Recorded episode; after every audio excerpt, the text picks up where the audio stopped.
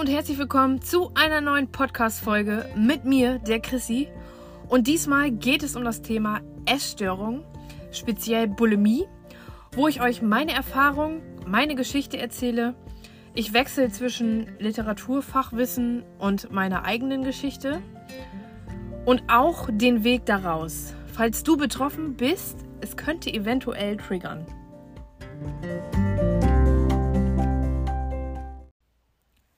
Was für eine Essstörung hatte ich? Also ich bin von den typischen Diäten irgendwie in die Magersucht reingerutscht und dann mit circa 17, 18 Jahren in die Bulimie. Man sagt auch zu Bulimie Bulimia nervosa oder Bulimarexie. Ja, und auf Deutsch Essbrechsucht. Das heißt, du hast in dieser Bulimie einen Heißhunger. Man sagt da wirklich zu Ochsenhunger oder Stierhunger. Und dieser Heißhunger ist wie ein Dämon. Ja, so ein bisschen random Fachwissen nebenbei. Überwiegend haben es 90 bis 95 Prozent der Frauen. Bei jungen Frauen in der Pubertät und im jungen Erwachsenenalter liegt die Prävalenz bei 1 bis 3 Prozent. Ja, und besondere Berufsgruppen, bei denen geringes Körpergewicht für das Ausüben des Berufs verlangt oder vorteilhaft ist, sind für diese Krankheit besonders anfällig. Es gibt leider auch einige bekannte Personen, die Bulimie hatten, wie zum Beispiel Elton John, Russell Brand, Jane Fonda, Lady Gaga, Demi Lovato, Camilla Mendes, Nicole Scherzinger, Gary Halliwell, Zoe Kravitz, Laura Prepon und Formel 1-Fahrer David Coulthard und es gibt noch so viel mehr. Was sind die Merkmale und Symptome einer Bulimie? Also Bulimie-Betroffene sind meist normalgewichtig. Das war ich teilweise auch, aber auch phasenweise so zum Untergewicht. Man kann aber auch übergewichtig sein. Ein typisches Merkmal sind Essanfälle, wo man sich alles Mögliche reinschaufelt und dann gegen regulatorische Maßnahmen ergreift, um eine Gewichtszunahme zu vermeiden. Wie zum Beispiel selbst induziertes Erbrechen, Hungern, extreme Diäten, exzessiver Sport und der Missbrauch von Abführmittel und Brechmitteln. In meinem Fall war es leider alles. Ich habe mehrmals täglich erbrochen. Ich habe gehungert, diätet. Ich war jeden Tag mindestens zwei Stunden im Fitnessstudio. Habe mich auch sonst viel bewegt. Und alles zu Fuß oder mit dem Fahrrad gemacht. Und dann habe ich auch noch sehr viel Abführmittel genommen und Brechmittel missbraucht. Ich hatte auch kein Hunger- oder Sattgefühl mehr. Und das über Jahre. Die Essanfälle treten unterschiedlich häufig auf, wobei die Häufigkeit auch im Störungsverlauf variieren kann. Zwischen zwei Essanfällen können mehrere Tage liegen. Das Essen und anschließende Erbrechen kann auch mehrmals täglich erfolgen. Also bei mir war es phasenweise, das heißt am Anfang dieser Essstörung, als ich in die Bulimie reingerutscht bin, da ging es dann langsam los, mit ab und zu mal den Finger in den Hals, wenn man zu viel gegessen hat. Ich kann mich auch noch ganz genau an das erste Mal erinnern, als ich mir den Finger in den Hals gesteckt habe. Denn da hatte meine Oma Geburtstag und es gab meinen Lieblingskuchen, Frankfurter Kranz. Den habe ich immer sehr gerne gegessen. Aber ich war ja da in dieser Diätphase oder in dieser Magersuchtphase. Meine Oma hat einen immer zum Essen gezwungen. Ja, und dann habe ich mir gedacht, damit die Oma zufrieden ist und nicht meckert, dann esse ich halt. Ich glaube, ich habe sogar drei Kuchen gegessen, also drei Stücke. Ja, und dann bin ich hoch ins Bad. Wir hatten damals noch in einem Haus zusammen gewohnt, Oma unten, wir die Familie oben. Ja, ich dann halt hoch ins Bad und habe mir den Finger in den Hals gesteckt. Und es klappte leider auf Anhieb ja, als ich dann richtig drinne war in der Bulimie, habe ich wirklich ein Jahr fast täglich ein bis drei Anfälle gehabt. Also täglich. Ja, es gab dann mal so zwei Tage Pause. Da habe ich dann meist gehungert. Also ich fing sogar schon, wo es ganz schlimm war, während der Arbeitszeit an. Ich hatte immer was mit. Und nach dem Feierabend bin ich dann sofort zum Supermarkt einkaufen und habe alle Lebensmittel gekauft, die auf meiner verbotenen Liste standen. Da hatte ich noch bei meinen Eltern gewohnt und da hatte ich unterm Bett alles voll mit Lebensmitteln. Und ich hatte auch einen eigenen Mini-Backofen mir gekauft für diese äh, Pizzabaguettes und Pommes. Wenn ich heute drüber nachdenke, würde ich das überhaupt nicht mehr so hinbekommen. Alleine ein ganzer Arbeitstag von 8 bis 18 Uhr und dann abends zu Hause ein bis drei Anfälle. Ja, wie diese Anfälle aussahen, das erzähle ich euch gleich auch noch. Es ist einfach nur krass, wenn ich so drüber nachdenke. Da frage ich mich, wie habe ich das geschafft? Als Auslöser für Essanfälle gelten insbesondere emotionale Faktoren, psychischer Stress, Unzufriedenheit mit der eigenen Person oder starke Gefühle von Verlassenheit. Später wird Heißhunger über das Energiedefizit, das durch die gegenregulatorischen Maßnahmen wie Hungern und Erbrechen entsteht, mit ausgelöst und weiter verstärkt. Ja, bei mir war so ein Mix aus allen. Ich steckte damals gerade im Lernstress der Ausbildung und dann sofort nach der Ausbildung in die Weiterbildung. Ich musste sehr viel lernen. Dann hatte ich auch noch Pech mit den Jungs und wurde verletzt. War unzufrieden mit meinem Körper, besonders mit meiner Brust. Ja, und ich fühlte mich einfach irgendwie allein. Bei mir hat sich das auch mit den Jahren dann immer weiter gesteigert. Es kam immer irgendwie etwas obendrauf. Während der Essanfälle hat man das Gefühl, die Kontrolle über sich selbst und über die Nahrungsmengen, die man zu sich nimmt, zu verlieren. Okay, jetzt bitte nicht erschrecken. Für den einen oder anderen klingt das unnormal was ja auch normal ist. Und ich frage mich heute noch, wie ich so viel überhaupt in meinen Magen reinstopfen konnte und was der ausgehalten hat und was ich meinem Körper überhaupt damit angetan habe. Also so ein Fressanfall sah meistens bei mir immer so aus, dass ich erst salziges gegessen habe, wie zum Beispiel ein Kilo salzige Pommes mit Mayo, ein Liter Eis mit Keksen, meist die American Cookies, die so schön weich sind, Käsekuchen, also ein großer Käsekuchen, eine ganze Packung Milchschnitten, eine ganze Packung Schaumküsse, Tafeln von Schokolade. Ja, meistens halt weiche, fluffige Lebensmittel. Jeder weiß warum, wenn er genau drüber nachdenkt. Ja, ich habe wirklich geschlungen. Man glaubt gar nicht, was in einem Magen alles so reinpasst. Ich hatte manchmal auch echt Angst, dass der Magen platzt, was ja auch passieren hätte können. Das kann sich auch kein normaler Mensch vorstellen, hätte ich damals selber mir nicht vorstellen können. Es gab auch sehr viele geplante Essanfälle, so dass ich mir schon auf der Arbeit ausgemalt habe, was ich mir kaufen werde. Später wurden auch schon die Wochenenden damit geplant. Und wenn Feiern anstanden, überlegte ich mir natürlich Ausreden, dass ich zu Hause bleiben kann. Ja, weitere Merkmale einer Bulimia nervosa sind, dass ähm, sie oft in ein wenig höheren Alter halt beginnen. Also im Gegensatz zur verknüpften Anorexie, etwa mit 17 oder 18 Jahren, so war es dann ja auch bei mir, leider. Ja, und in der Vorgeschichte der meisten Betroffenen besteht meistens, so wie bei mir, eine Magersucht.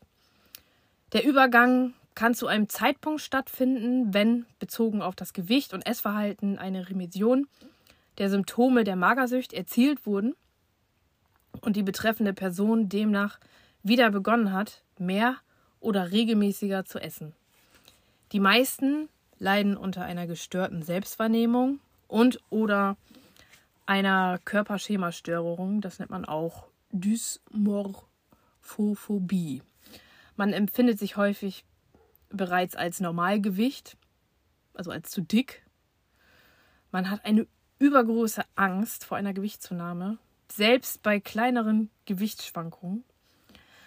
Ja, hinzu kommen die häufigsten psychiatrischen weiteren Erkrankungen und soziale Probleme wie Missbrauch von Alkohol, Drogen, Medikamenten, Nikotin, selbstverletzendes Verhalten, Impulssteuerungsschwäche, unkontrolliertes Mode- und Konsumverhalten, übertriebenes Geldausgeben, sogenannte Frustkäufe, Kaufsucht und Ladendiebstahl, extreme Verhaltensweisen wie soziale Isolation oder Überanpassung an eine Gruppe oder Familie, Leistungszwang, Karrieredrang, jung, dynamisch und erfolgreich, mangelhafte soziale Kompetenzen, Depression, Minderwertigkeitsgefühle, Unzufriedenheit mit der eigenen Person oder über die eigene Geschlechtsrolle, zum Beispiel die Ablehnung der Weiblichkeit und Sexualität allgemein, Panikattacken, Angststörungen und Zwangsstörungen, ADHS, ADS. Ja, davon war auch einiges Teil in meinem Teufelskreis. Alles hat sich nacheinander unbewusst aufgebaut in den Jahren, wie zum Beispiel der Missbrauch von Alkohol. Also ich hatte immer Wein und Schluck in mein Zimmer und habe das auch unter der Woche alleine getrunken. Ich war in den ersten Jahren wo die Bulimie noch nicht so stark ausgeprägt war, jedes Wochenende feiern, freitags und samstags, obwohl die Bulimie war da eigentlich schon stark ausgeprägt. Auf jeden Fall war ich jedes Wochenende feiern, freitags und samstags. Ich war immer betrunken, voll. Ich weiß, dass meine Mutter sich äh, mal darüber geäußert hat, weil sie sich halt Sorgen gemacht hat. Ja, berechtigt. Ich habe das natürlich damals nicht so gesehen. Für mich war das normal. Ja, ich war auch noch in einer Clique, wo es erhöhten Drogenkonsum gab. Und ich hatte auch mal nachgefragt, ob ich was bekomme. Da ging es mir sehr, sehr schlecht. Und Drogen waren eigentlich immer so ein absolutes No-Go. Und ich habe Gott sei Dank keine bekommen. Mein Kumpel sagte nur, ich werde dir nie welche geben. Fang damit bitte nie an. Und ich bin ihm wirklich heute sehr, sehr dankbar. Und diese Person werde ich auch nicht vergessen. Ja, Medikamentenmissbrauch war in Anführungsstrichen nur das Abführmittel. Ja, dann natürlich auch Diätpillen wie Kohlenhydratblocker oder Fettabsorber. Ja, selbstverletzendes Verhalten spielte auch irgendwann eine Rolle, als die Bulimie nicht mehr reichte, den seelischen Druck auszuhalten. Da steckte ich wirklich tief drin im Teufelskreis. Ja, was soll ich dazu sagen? Gott sei Dank hatte ich nicht den Mut, tief zu schneiden. Somit habe ich auch keine tiefen Narben. Ja, das war meist eine Situation, die ich einfach überhaupt nicht mehr aushalten konnte. Und meistens war dann auch Alkohol im Spiel. Es gab auch eine Zeit, wo ich sehr viel gekauft habe. Ich hatte ein riesen Ankleidezimmer. Ja, das nennt man dann glücklich kaufen. Hat aber auch irgendwie nicht funktioniert. Ja, ich bin im Nachhinein sehr froh, dass ich immer nur das ausgegeben habe, was ich finanziell hatte. Auch wenn ich am Ende 0 Euro hatte, bin ich nie drunter gegangen. Also ich habe keine Schulden gemacht, Gott sei Dank. Es gab auch Zeiten, da war es finanziell sehr knapp. Und da habe ich dann einfach funktioniert aber auch meine Abstrich, Abstriche halt wieder beim Essen gemacht. Da gab es dann eine Zeit lang nur Haferbrei. Ich glaube, das war über ein halbes Jahr. Ich habe mich sozial isoliert, habe viele Treffen abgesagt, auch Geburtstage und Feiern. Ich wollte einfach allein sein, aber als ich dann alleine war, wollte ich aber eigentlich auch nicht allein sein. Da habe ich mich dann halt immer in die Bulimie voll und ganz, ja, ich habe mich der Bulimie voll und ganz gewidmet. Wenn ich unter Menschen war, habe ich mich immer angepasst. Ich wollte es eigentlich immer jedem recht machen und jedem gefallen. Ich hatte einen hohen Leistungszwang und Karrieredrang. Immer besser, höher, schneller, weiter und viel, ganz viel und davon mehr. Ja, hinzu kam dann auch noch natürlich Depressionen und Minderwertigkeitsgefühle, Unzufriedenheit mit mir als Person. Ich hatte das typische Schwarz-Weiß-Denken. Es gab nur sehr gut oder sehr schlecht. Diese gesunde Mitte gab es nie. Das Verhalten spiegelte sich auch in Beziehungen. Ich wollte nicht mit, aber auch nicht ohne der Person. Heute sagt man, glaube ich, toxisch dazu. Später litt, litt ich auch noch unter Panikattacken und Angststörungen. Aus dem Nichts kamen plötzlich Panikattacken. Zum Beispiel war ich einmal auf dem Weg zum Fitnessstudio und dann überfuhr mich einfach eine Panik. Ich kann es auch gar nicht erklären, wieso, weshalb, warum äh, ich diese Panik einfach hatte. Ähm, denn das Fitnessstudio war ja eigentlich für mich meine Heilungsstätte. Ja, mit der Zeit hatte ich dann wirklich ein Riesenpaket zu schleppen. Es war wirklich ein Teufelskreis und ich würde lügen, wenn ich nicht auch Suizidgedanken gehabt hätte. Ja, infolge einer Bulimie kann es natürlich auch zu einer Reihe von organischen Schäden kommen, vor allem wenn man die über Jahre betreibt oder betrieben hat. Mein Reflux funktioniert nicht mehr richtig. Ich muss nach jedem Essen und Trinken aufstoßen. Mein Magen ist sehr empfindlich. Wenn ich etwas Fettiges oder Zuckerhaltiges esse, dann kriege ich sofort Bauchschmerzen. An sich ist es ja ganz nett im Nachhinein, aber es ist trotzdem schade, da ich ja heute eine ganz andere Einstellung zum Essen habe und auch die damals mir verbotenen Lebensmittel esse und genieße. Ich habe übrigens nächstes Jahr endlich mal eine Magenspiegelung und ich habe ehrlich Angst.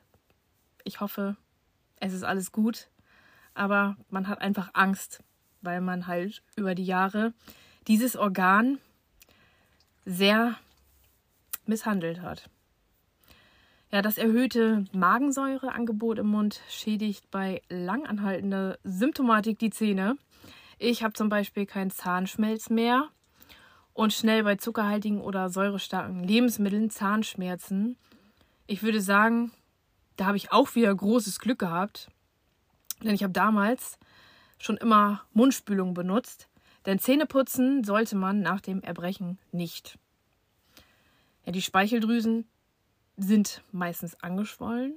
Meine waren immer angeschwollen, also Mondgesicht. Eine Bulimie kann dann akut lebensgefährlich werden, wenn durch das wiederholte Erbrechen oder den Apfelmittelmissbrauch eine massive Störung des Elektrolytshaushalts entsteht, die zu lebensbedrohlichen Herzrhythmusstörungen und Nierenschäden führen können. Zu meiner ganz schlimmen Zeit, da war ich auch fast ein Jahr in einer Klinik, sagte mir eine Ärztin, dass wenn ich so weitermache, ich auch nur noch ein Jahr zu leben hätte. Weitere gravierende Folgen im Langzeitverlauf sind Entzündung der Bauchspeicheldrüse und gastrointestinale Störungen, zum Beispiel akute anatomische Magenerweiterung, Magenruptur, Entzündungen oder Ruptur der Speiseröhre. Bei 10 bis 30 Prozent der Betroffenen findet sich trockene Haut, was vermutlich im Zusammenhang mit einem gestörten Schilddrüsenhormonhaushalt zusammenhängt und bei circa 50 Prozent morphologische Veränderungen des Gehirns. Also zu den häufigsten allgemeinen Symptomen zählen Kopf-, Nacken- und Rückenschmerzen sowie Menstruationsbeschwerden.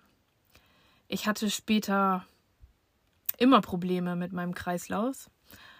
Kreislauf. Aus dem Nichts hatte ich dann das Gefühl, ich wäre unterzuckert, obwohl ich was gegessen habe vorher.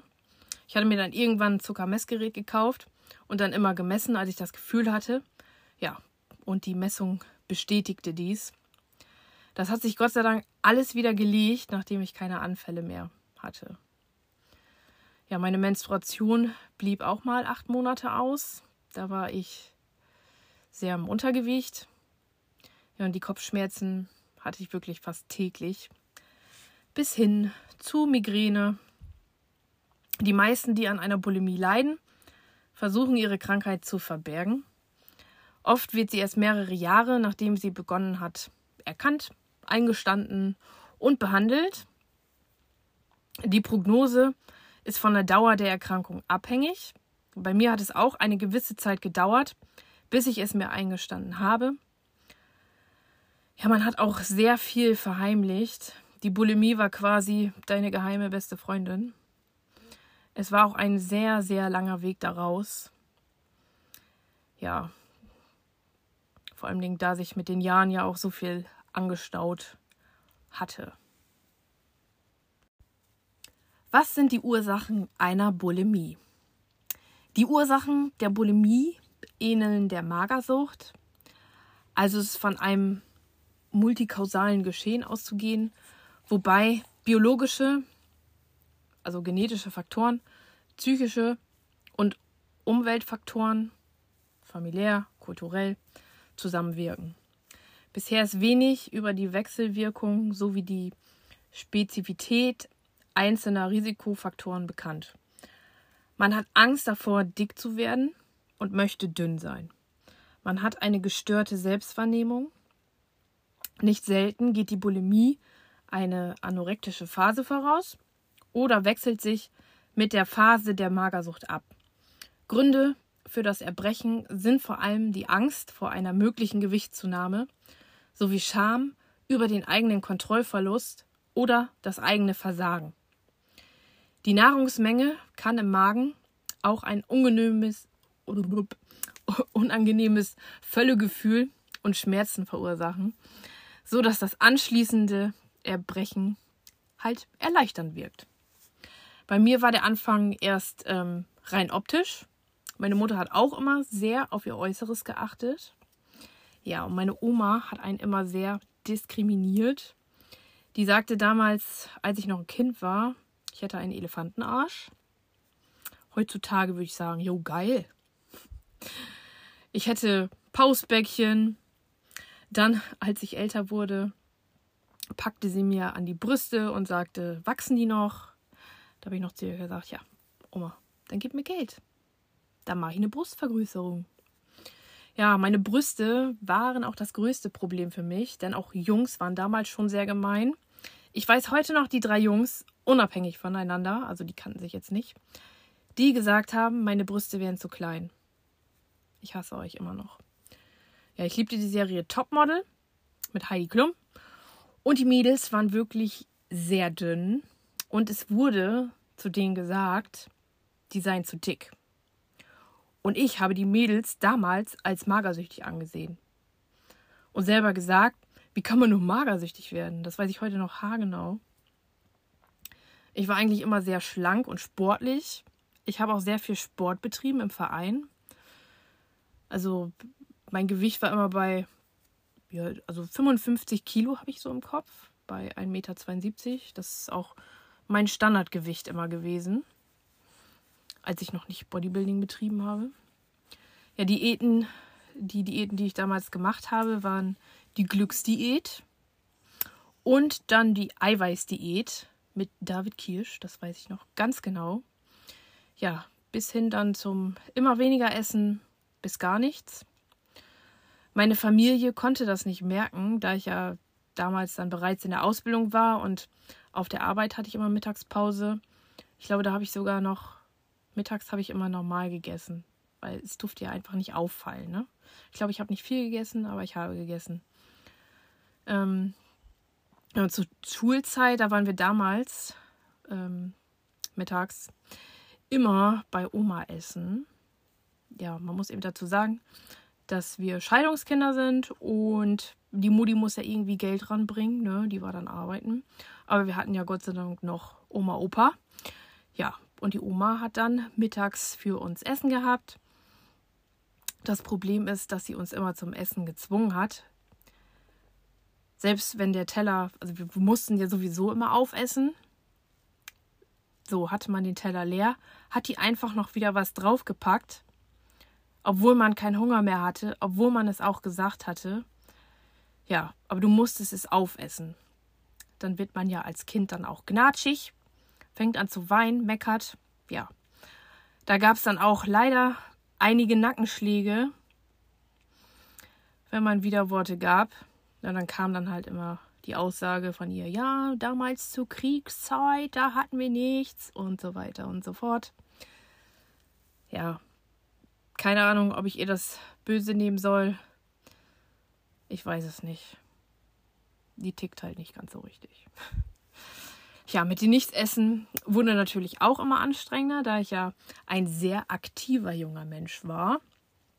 Und ähm, ich habe mich damals sofort mit 18 Jahren im Fitnessstudio angemeldet. Ich glaube, also mit ein Auslöser, was die Bulimie angeht, war auf jeden Fall meine Oma. Denn die hat einen halt ja sehr oft zum Essen gezwungen. Man musste sich eigentlich quasi bei jedem Essen anhören. Ess noch mehr. Nimm noch mehr. Du hast viel zu wenig gegessen. Früher gab es nichts. Bla bla bla. Ja, irgendwann hat man dann einfach keine Lust mehr darauf und macht es dann einfach. Ja, und wo ich dann ja den Trick mit den Fingern in den Hals stecken raus hatte, da war es dann eh egal. Da hat man dann einfach gegessen. Später war die Bulimie für mich ein Druckausgleich, ein Flüchten von den Problemen, die man hatte, die Gedanken, die man hatte. Es war meist wie so ein Rausch oder Betäuben von Gefühlen kann man es auch nennen. Die genaue Ursachenfindung kann man anhand einer ambulanten oder stationären Psychotherapie herausfinden. Man muss das große Ganze betrachten, weil etwas passiert ja nicht aus einem Grund, sondern aus dem Ganzen. Auslöser waren beispielsweise, dass es Konfliktsituationen gab, mit denen man nicht umgehen konnte, wie zum Beispiel ein Streit. Das Essen und das Erbrechen, was relativ zeitnah erfolgte, brachte eine Reduktion der emotionalen Spannung. Und das stärkt leider auch dieses Verhalten. Ja. That's the fucking Teufelskreis. Definitionen einer Bulimie. Ja, dann nehmen wir mal den internationalen statistischen Klassifizierungskatalog der Krankheiten und verwandte Gesundheitsprobleme, also das ICD-10. Die Bulimia nervosa hat den ICD-10-Schlüssel F50.2. Ja, folgende Kriterien der Bulimie sind erstens andauernde Beschäftigung mit Essen, unwiderstehliche Gier nach Nahrungsmitteln. Zweitens Essattacken, bei denen in kurzer Zeit sehr große Mengen an Nahrung konsumiert werden.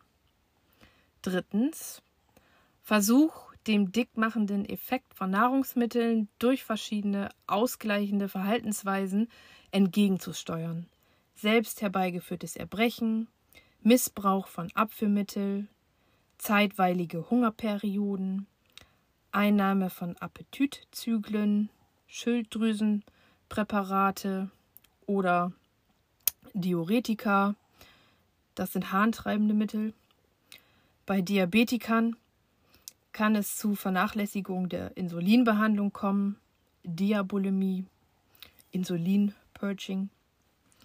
Viertens, krankhafte Furcht, dick zu werden, sowie eine scharf definierte Gewichtsgrenze, die weit unter der prämorbiden, medizinisch als gesund betrachteten Zustand liegt. Fünftens, häufige Vorgeschichte einer Episode mit Anorexia nervosa mit einem Intervall von einigen Monaten bis mehreren Jahren. Diese Episode kann voll ausgeprägt gewesen sein oder war eine verdeckte Form mit mäßigem Gewichtsverlust und oder einer vorübergehenden Amenorrhoe. Das heißt auf Deutsch Ausbleiben der Menstruation. Das hatte ich ja auch circa acht Monate. Ja, wenn du einige dieser Kriterien erfüllst, bekommst du dann vom Arzt den Stempel F50.2. Was kann man gegen eine Essstörung tun? Rede auf jeden Fall mit deiner Familie, auch gerne deinen engsten Freunden darüber. Heutzutage ist auf jeden Fall viel leichter auf Verständnis zu treffen. Bei mir war es damals etwas schwerer, da das Thema Essstörung noch nicht so breit in der Öffentlichkeit verstreut war. Es war eher ein Tabuthema damals. Aber ich habe mich trotzdem meiner Familie und auch den engsten Freunden anvertraut. Meine Mutter, die konnte es damals eigentlich nicht wirklich glauben, ist aber mit mir zusammen zum Arzt gegangen. Und dann ging auch alles ganz schnell, dass ich in eine Klinik gekommen bin.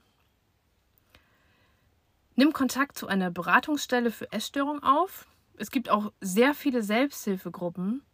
Ich habe zum Beispiel damals meine jetzt beste Freundin kennengelernt und die ist dann damals mit mir zusammen zu einer Selbsthilfegruppe gegangen.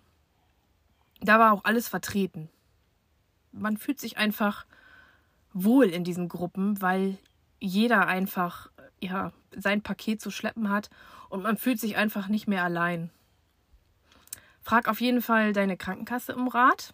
Die haben mittlerweile auch schon ein großes Hilfsangebot, was das angeht. Ja, und ich hatte damals auch sofort einen Psychologen nach dem ersten Klinikaufenthalt, was wirklich sehr, sehr wichtig ist. Weil ein Klinikaufenthalt bedeutet nicht, dass man geheilt ist. Da bekommst du quasi das Werkzeug in die Hand und die ersten Übungen.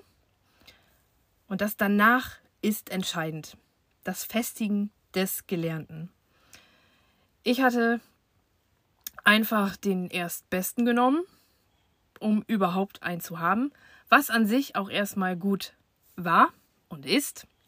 Das Problem für mich war, dass er ein Mann war und auch noch sehr sexistisch geredet hat, so dass ich mich sowieso nicht wirklich geöffnet habe und es einfach nur noch abgesessen habe. Ich hätte auf jeden Fall weitersuchen sollen und mich nicht darauf ausruf, ausruhen sollen, dass ich einen Psychologen hatte. Deswegen ist es wichtig, dass auch das Zwischenmenschliche mit dem Psychologen stimmt. Hätte ich damals weitergesucht, dann wäre das Ganze vielleicht nicht weitergegangen. Ebenso gibt es einen psychiatrischen Pflegedienst, der dann zu dir nach Hause kommt. Das hatte ich nach meinem vierten Klinikaufenthalt. Das ist wirklich eine sehr, sehr große Hilfe. Die fahren mit dir sogar zu Terminen, wo du vielleicht sehr große Angst vor hast, weil man sich ja schon sozial sehr zurückgezogen hat in schlimmen Zeiten, also so war es jetzt bei mir. Die kochen auch mit dir zusammen und sie reden halt mit dir, sie verstehen dich einfach. Das ist wirklich sehr hilfreich und sie unterstützen dich halt bei allem, wo du Hilfe benötigst. Ja, statt einer stationären Therapie kannst du auch eine ambulante Therapie machen, zum Beispiel in deinem Wohnort oder in der Nähe.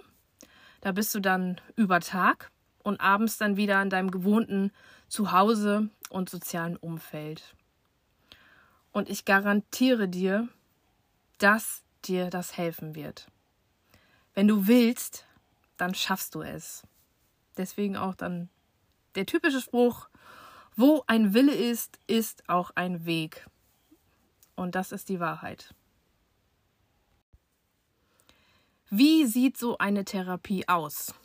Zu den Zielen der Psychotherapie der Bulimie zählen natürlich unter anderem die Normalisierung des Essverhaltens, der Abbau der gegensteuernden Maßnahmen, wie zum Beispiel das Erbrechen oder das Konsumieren von Abführmitteln, halt eine Normalisierung der Einstellung zu den Lebensmitteln, zum Beispiel weg mit der verbotenen Liste von Lebensmitteln, um diese nicht weiter nur im Hinblick auf ihre auf ihren Energiegehalt ähm, zu werden und die verzerrte Überzeugung hinsichtlich der dickmachenden Wirkung zu prüfen, die Verbesserung der persönlichen Einstellung zur eigenen Person und zum eigenen Körper, der Aufbau eines stabilen, von äußeren Faktoren weitgehend unabhängiges Selbstwertgefühls und der Aufbau sozialer Kontakte.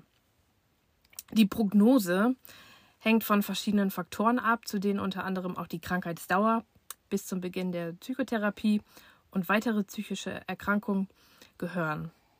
Also Studien weisen darauf hin, dass sich die Therapie der Bulimie durch bestimmte Antidepressiva unterstützen lässt.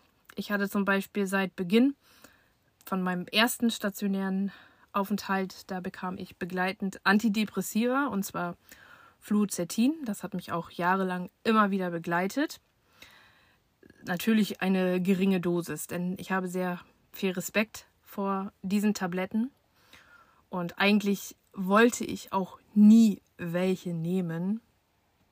Ja, Ähm, das ist auch ein Antidepressiva, dieses Fluoxetin, was zu keiner Gewichtszunahme führt. Und ähm, das ist ja auch eine der größten Ängste von Essgestörten, weil nun mal auch leider die meisten Antidepressiva für Gewichtszunahme sorgen. Also das Antidepressiva ist einfach nur unterstützend. Ich weiß noch, wo ich ähm, die erste Einnahmezeit, ich fühlte mich am nächsten Tag einfach gut und wusste nicht, warum. Aber ich fühlte mich gut. Ich glaube sogar damals ähm, in höherer Dosis wurde Fluoxetin als Partydroge ähm, in England gehypt. ja, also eine isolierte Behandlung mit Antidepressiva führt selten zu mehr als einer Reduktion der vordergründigen Symptome wie Heißhunger und negativer Stimmung und ändert nichts an den zugrunde liegenden Ursachen, die zur Entstehung der psychischen Störung beigetragen haben. Des Weiteren ist der Langzeitverlauf nach Absetzen der Medikamente sehr ungünstig, da die Gefahr eines Rückfalls und der Manifestation anderer psychischer Symptome besteht. Natürlich ist es bei jedem anders. Jeder hat was anderes erlebt und durchgemacht. Jeder ist anders damit umgegangen. Ja, und die meisten, also viele ertrinken ihre Sorgen in Alkohol. Wenn man sich mal ähm, die Statistik von 2018 anguckt, da waren es 12,6 Prozent der Bevölkerung, die in riskanten Mengen Alkohol konsumierten. Ich denke mal, dass die Dunkelziffer noch höher liegt. Ja, ich habe mir mal den Lebenslauf, den ich damals für die Klinik äh, schreiben musste, einmal bewusst durchgelesen. Mir ist aufgefallen, dass ich ähm, sehr viel vergessen habe aus der Zeit, beziehungsweise wahrscheinlich verdrängt habe, was an sich ja auch gut ist. Und wenn ich das jetzt aus der Sicht einer neutralen Person sehen würde, dann wären meine Worte, oh mein Gott, diese arme Seele, was hat die alles mitgemacht?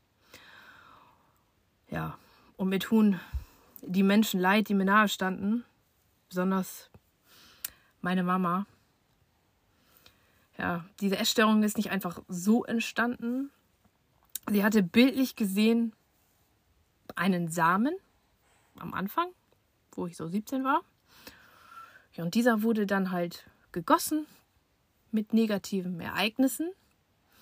Über die Jahre haben sich die negativen Ereignisse immer mehr gehäuft so dass die Essstörung einen richtigen Stamm hatte. Zwischendurch wurden die Äste geschnitten durch die stationären Therapien. Ja, aber der Baum wuchs irgendwie immer weiter. Es gibt auf jeden Fall nicht den konkreten Punkt, der das alles ausgelöst hat, sondern es gibt immer wieder so kleine Steinchen, also wie gerade mit diesem Baum beschrieben, die dieses Ganze hervorgerufen haben. Ich war insgesamt viermal in stationärer Therapie und dazwischen ambulant. Das Ganze über circa zehn Jahre verteilt. Mit 22 war ich das erste Mal in einer Klinik. Und man fühlt sich lustigerweise sehr wohl dort und verstanden, weil irgendwie alle ein ähnliches Problem hatten mit sich. Mein letzter Klinikaufenthalt war mit 27 Jahren und das war auch mit der beste. Ich hatte eine Zusatzprivatversicherung und bekam alles, was ein Privatversicherter bekam. Ich hatte mehr Therapiesitzungen und mehr Anwendungen. Gerade diese Therapiesitzungen fand ich sehr wichtig und hilfreich. Es war zwar sehr anstrengend, aber ich bin echt dankbar. Nach dem Klinikaufenthalt ging das dann mit der integrierten Versorgung weiter durch den ambulanten psychiatrischen Fachpflegedienst. Der kommt dann ja halt einmal die Woche und guckt sich dann an, wie es dir geht, redet mit dir, so quasi wie ein Psychologe. Ja, nicht ganz, aber fast. Ich kann wirklich jedem nur raten, sich ähm, psychologische Hilfe zu holen, denn alleine daraus zu kommen, war für mich schlichtweg unmöglich. Leider hatte ich keinen Psychologen. Ich stand auch immer auf Wartelisten, aber wie das so ist, also bis jetzt hat noch keiner zurückgerufen. Ich warte schon seit Jahren, wollte ich immer sagen ja, in den Kliniken habe ich sehr viel gelernt und konnte das auch alles verfestigen. Ich wusste, dass Sport immer mein Druck-Ausgleichsventil war. Ich fand Bodybuilding schon immer spannend und liebte Muskeln. Ich kam auch näher in Kontakt mit äh, Bodybuildern und bekam Tipps. Der wichtigste Tipp war, Chrissy, du musst essen. 2015 war ich wirklich wieder klinikreif, aber ich begann eine Weiterbildung zur Fitnesstrainerin und bewarb mich in Fitnessstudios. Ich machte Probearbeiten und dann bekam ich auch sofort eine Stelle. Ja, dann konnte ich mich entscheiden, entweder Klinik oder Traumjob. Ja, ich nehme natürlich den Traumjob. Da machte ich noch eine Weiterbildung zum Ernährungsberater. Ab da an verstand ich die Ernährung. Regelmäßiges, richtiges Essen ist sehr wichtig. Aber ich hatte noch die schwarze Liste mit den verbotenen Lebensmitteln in meinem Kopf. Kein Zucker und so wenig Fett wie möglich. Mir fiel es immer noch schwer, zum Beispiel ein Kinderriegel zu essen oder ein Schokobomben. Das habe ich auch nicht gemacht. Auswärtsessen war auch immer sehr schwer.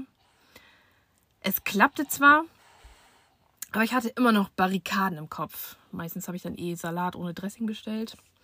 2017 bekam ich auch ähm, bekam ich auf einmal allergische Reaktionen auf jedes Essen.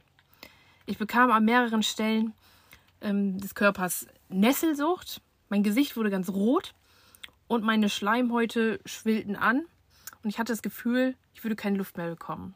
Also ich hatte drei Monate nur noch äh, schier Kartoffeln essen können und Gemüse, also ohne irgendetwas dran und musste Antihistamintabletten nehmen. Ich war dann später, ähm, ich glaube, das war dann so nach drei Monaten, da war ich dann im Urlaub in Ägypten. Ich nahm mir dann einfach die kleinen Küchlein, die da in Massen so schön angereiht standen. Ich nahm wirklich einfach diese Küchlein, die auf meiner verbotenen Liste waren, und probierte diese. Ich wartete ab, was passierte und es passierte nichts. Keine allergische Reaktion. Und ich genoss jedes Stück. Ab da an hat es irgendwie Klick im Kopf gemacht und ab da an löste sich auch die verbotene schwarze Liste auf. Also nicht ganz. Die war dann nur noch so auf äh, Butterpapier geschrieben, bildlich gesehen. Ja, denn ich war froh und glücklich, dass ich wieder alles essen konnte, ohne eine allergische Reaktion. Ja, manchmal sind es dann diese Ereignisse, die einen wachrütteln und einen anfangen lassen, das Leben zu genießen. Und wenn ich jetzt zurückblicke und das Ganze reflektiere, kann ich verstehen, dass es so gekommen ist, wie es gekommen ist. Wie geht man mit Rückfällen um? Es kann immer mal wieder zu Rückfällen kommen, nach Tagen, nach Wochen, nach Monaten, sogar nach Jahren. Wichtig ist regelmäßiges, gesundes Essen. Nicht hungern. Bei mir kam auch noch äh, regelmäßig Bewegung und Sport hinzu. Das natürlich ohne Druck, also keinen exzessiven Sport. Ähm, bei mir waren auch nie zu viele Lebensmittel zu Hause und es gab auch keine Süßigkeiten, damit die Versuchung halt sehr klein gehalten wurde. Mittlerweile ähm, habe ich sehr viele Lebensmittel zu Hause und auch Süßigkeiten und kann jeder Versuchung widerstehen, denn meine Denkweisen sind Gott sei Dank ähm, im grünen Bereich. Es hat aber wirklich sehr, sehr lange gedauert und es hat mir auch am Anfang Angst gemacht, als diese Lebensmittel ähm, halt zu Hause waren. Ich wusste, sie sind da. Das hat einen dann doch schon immer irgendwie getriggert, aber es funktioniert irgendwann. Man lernt in den Therapien für sich, was in nicht einfachen Momenten den Druck lösen kann, den man verspürt. In meiner Therapie hieß es damals ähm, Skills einsetzen. Das musste man, also da musste man sich so einen Skillkoffer zusammenstellen. Den haben wir dann gebastelt und schön dekoriert. Und da war dann alles Mögliche drin, was einen irgendwie ablenken soll. Man muss natürlich herausfinden, welches das Beste für einen war. Bei mir war es das, was mir half, wenn ich Heißhunger spürte. Chilischote kauen. Da hatten wir sogar noch Ammoniak. So ein Ammoniak-Reagenz. Plastikröhrchen. Da musstest du dann riechen dran. Das war auch alter Schwede. Äh, Zähne putzen, ein Glas Wasser trinken, eine Brausetablette im Mund zergehen lassen, ein Handyspiel spielen, rausgehen und spazieren, kalt duschen. Es gibt noch so viel mehr. Ich kann euch diese Box auf jeden Fall mal auf Instagram zeigen. Ich meine, dass ich die sogar noch habe. Die war sehr bunt und pinklastig. Ja, Auswärtsessen ist unter anderem ja auch ein Problem. Bei mir war es ein sehr großes Problem. Ich habe in den Jahren der Essstörung selten ein Restaurant von innen gesehen. Und wenn, dann habe ich immer Salat ohne Dressing bestellt. Ähm, man bekommt immer blöde Sprüche.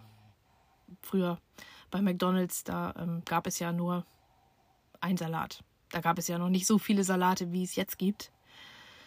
Ähm, und bei Feiern habe ich nur das gegessen, was ich essen wollte, beziehungsweise konnte. Bei Familienfeiern habe ich mir mein eigenes Essen mitgebracht. Oder ähm, es wurde Rücksicht auf mich genommen und was für mich zubereitet. Meistens war es dann immer so nacktes Hähnchenbrüstchen ohne was dran, Kartoffeln ohne was dran oder Reis ohne was dran. Hauptsache kein Fett oder irgendwie Zucker. Ich musste mal genau wissen, was da dran war. Also crazy einfach, ne? Irgendwann ähm, wusste ich dann ja, dass die Kalorien entscheidend sind und man im Prinzip alles essen kann und man sogar mit Schokolade abnehmen kann, wenn man nicht über seinen Kalorienbedarf kommt. Ja. So, ich hoffe, dass ich alles, was wichtig ist, erzählt habe, vor allem die Wege hinaus. Ich könnte noch so viel mehr darüber erzählen, aber das wird hier, glaube ich, jetzt den Rahmen sprengen. Ja, solltest du noch Fragen haben rund um das Thema Essstörung, dann frag mich gerne.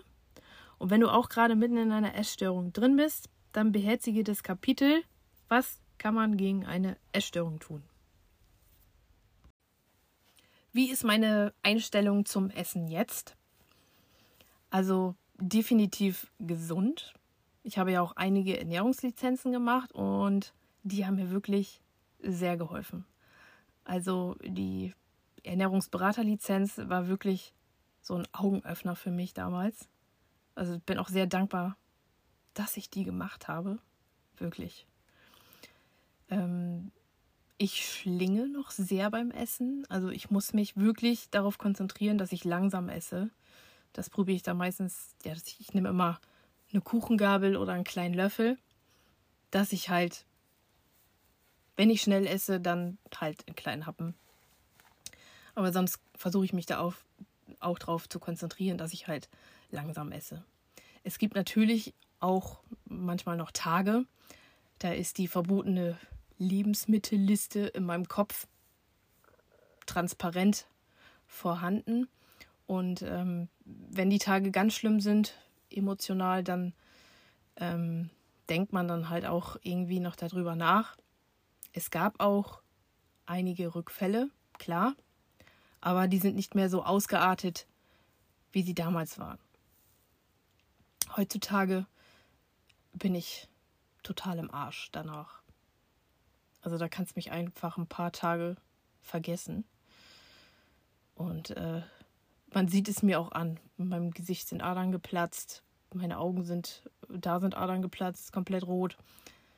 Ja, und es bringt einfach nichts. Und ehrlich gesagt, wenn ich so drüber nachdenke, wie viel Geld ich da überhaupt in die Kanalisation gespült habe und woanders sind Leute am Hungern, weil die sich das gar nicht leisten können. Die machen nicht, weil sie magersüchtig sind, nein, die können sich das nicht leisten. Die sind am Verhungern. Echt. Ohne Witz, aber da schäme ich mich für, dass ich das so viele Jahre gemacht habe. Und mir tut es auch echt weh, wenn ich darüber nachdenke, wie viel Geld ich wirklich rausgeschmissen habe. Und auch ähm, die Personen, die mit mir mitgelitten haben, vielleicht sogar mehr gelitten haben, so wie zum Beispiel meine Mama. Also es tut mir wirklich leid, Mama, dass du das alles mitmachen musstest. Ja. So ist das dann halt manchmal im Leben. Aber man kann alles schaffen, wenn man es will. Wo ein Wille ist, ist auch ein Weg. Also was mir auf jeden Fall sehr geholfen hat, war halt das Krafttraining. Denn ohne Futter wachsen die Muskeln nicht.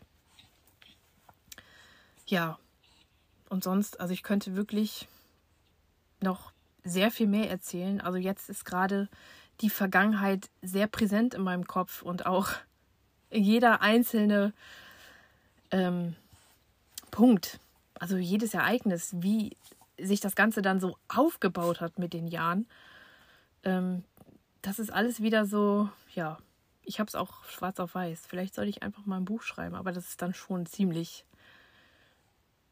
schrecklich. Nee, das ist so ein Seelenstriptease. Nee. Vielleicht, wenn ich ähm, noch älter bin irgendwann, dann. Also es ist schon wirklich heftig. Gott sei Dank trifft es mich jetzt nicht mehr so, wenn ich so drüber nachdenke, weil ich habe Gott sei Dank ähm, eine sehr gute Freundin, mit der ich über alles rede. Und ähm, da wird natürlich auch öfter mal wieder ein Thema aus der Vergangenheit aufgegriffen, weil es einfach präsent war, weil irgendwie was im Fernsehen war, das hat einen getriggert. Und ähm, da muss man da halt mit jemandem drüber reden, der Bescheid weiß, wenn man keinen Psychologen hat. Im Moment ist es sowieso, oder es ist sowieso immer schwer gewesen, Psychologen zu finden, aber man darf da halt einfach nicht aufgeben und man muss da wirklich konsequent sein und bleiben. Und wenn du jemand anderen fragst, der das für dich übernimmt, der da anruft, weil ich bin selber ein Mensch gewesen, ich hasse es, irgendwo anzurufen. Selbst wenn ich irgendwie irgendwo einen Arzttermin mache. Das, ich habe mich immer so lange geweigert, bis es dann wirklich Zeit war, jetzt musst du da aber anrufen. Ich weiß auch nicht warum. Das ist irgendwie so eine ja, bescheuerte Angst, die ich immer hatte. Warum auch immer, weil man sich irgendwie. Oder wenn ich beim Arzt war, damals, wenn es mir nicht gut ging, ich fing immer sofort an zu heulen, weil es irgendwie so war, ja, man zeigt Schwäche. Und ich wollte nie Schwäche zeigen. Wenn man irgendwie was von sich dann erzählt hat, dann fing man einfach an zu weinen, weil man sich einfach schwach gefühlt hat, was aber eigentlich völliger Quatsch ist. Also, Leute, immer reden. Wenn ihr Probleme habt, redet mit jemandem darüber. Das ist das Beste, was ihr machen könnt, denn das in sich hineinfressen und mit sich selber ausmachen, sieht man ja jetzt an meinem Beispiel, das hat nicht so funktioniert, wie man denkt dass es hätte funktionieren können. Ja, ich glaube, das reicht dann hier auch erstmal.